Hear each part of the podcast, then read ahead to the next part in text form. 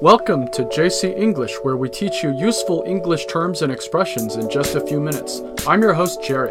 Hi guys，我是 Cecilia，欢迎大家回到 JC 英语从洛杉矶发来的 Podcast。那我们说语言的魅力是无穷的。 Yeah, so like Chinese, English has a lot of colorful, clever, and often funny sayings. 嗯，确实是中文博大精深哈。Saying 这个词呢是表达的意思，或者说是语录的意思。 A saying is a short expression that often contains words of wisdom. 当我们说一段文字成为 saying 的呢，那就是说它是很有智慧的一段文字哈，它对这个人们很有启迪，是 words of wisdom。 A saying is also technically different from an idiom. idiom 这个词呢，我们都知道是成语的意思哈。呃，idiom 和 saying 呢还是有区别的。这样，我们来看一个例子哈，这样就比较好理解什么是成语，什么是智慧语。 For example, a popular English idiom is it's raining cats and dogs. It's raining cats and dogs。字面上的意思呢，就是说天上下了猫和狗。 So when you look at the individual words like raining,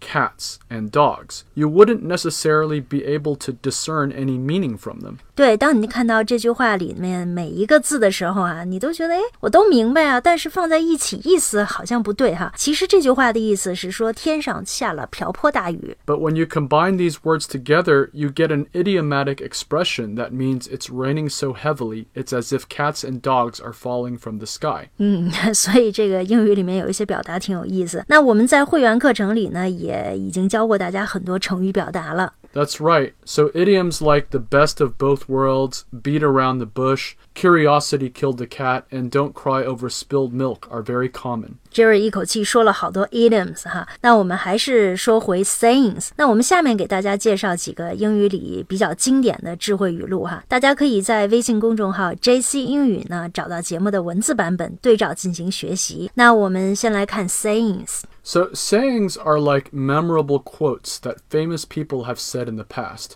For instance, in English, we often quote Confucius as having said, Do unto others as you would have them do unto you. 那我们来看孔夫子这句话哈，翻译成中文其实就是待人如己。 I doubt that Confucius used those exact words in classical Chinese. This saying was probably derived from some English translator's interpretation of Confucian thought. Nevertheless, this saying has become very popular in English. 嗯，其实说起来，这个翻译 sayings 是很不容易的哈， 因为有的时候这个差之毫厘，失之千里。就是我说的这句话，你懂吗？ Uh, no, what does it mean?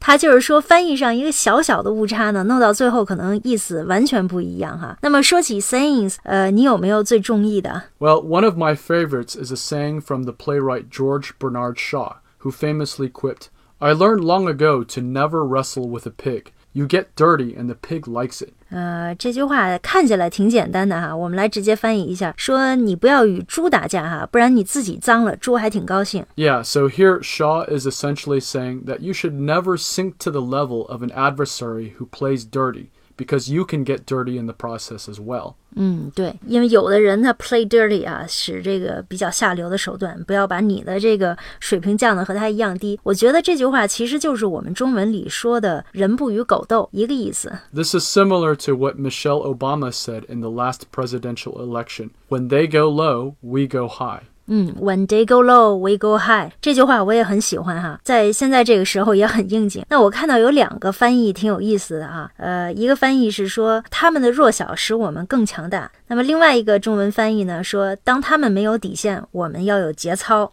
Another insightful and clever saying is even a broken clock is right twice a day. 嗯，这句话也挺有意思的哈。字面上呢，就是说，呃，就算一个坏了的表，一天也会有两次正点儿。 Right. So if you think about it, let's say your clock has stopped at 10:15. This means that although it has stopped moving, it will at least reflect the correct time when it is actually 10:15 a.m. or p.m. 你说一个表坏了，那那个表针就不走了。但是，比如说像这儿举的例子，它就停在十点一刻的位置上。那一天它总是上午能到十点一刻，晚上能到十点一刻，它总是有两次是对的哈。所以这句话翻译成中文，呃，挺有意思。其实就是说，瞎猫碰上死耗子，总有让你蒙到的时候。There are a lot of other funny quotes that you can find online. Most of them are from anonymous sources. 嗯，确实，这个高手在民间哈，很多时候一些这个智慧语都是 anonymous，不具名人士的哈，匿名的。那我们再来看一个例子。 Okay, so for instance, here's a funny one that is also quite true. To make a mistake is human, but to blame it on someone else is even more human. 是人呢就会犯错，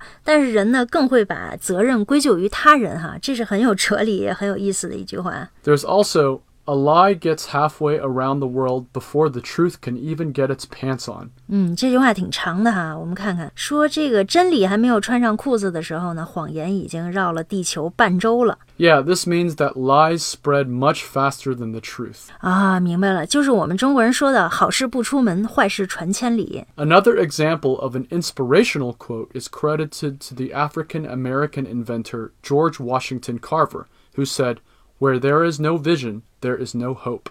Where there is no vision, there is no hope。没有远见就没有希望。 I also like these words of wisdom from the basketball legend Michael Jordan, who said, To learn to succeed, you must first learn to fail. 乔丹说的这句话也很出名哈。To learn to succeed, you must first learn to fail。这句话呢适用于所有的人哈，就是说从失败中才能学习成功。那我们也把这句话作为今天节目的结束语送给大家，希望大家都拥有这个积极向上的态度。如果您喜欢我们的节目，想每天收听到实用地道的双语节目，可以关注我们的微信公众号 JC 英语，并升级会员课程哈。我们的会员课程呢每周六天更新，工作日呢更是更新两个栏目，价格十分优惠，非常超值，大家可以试试看。好，谢谢您的收听，See you next time。拜拜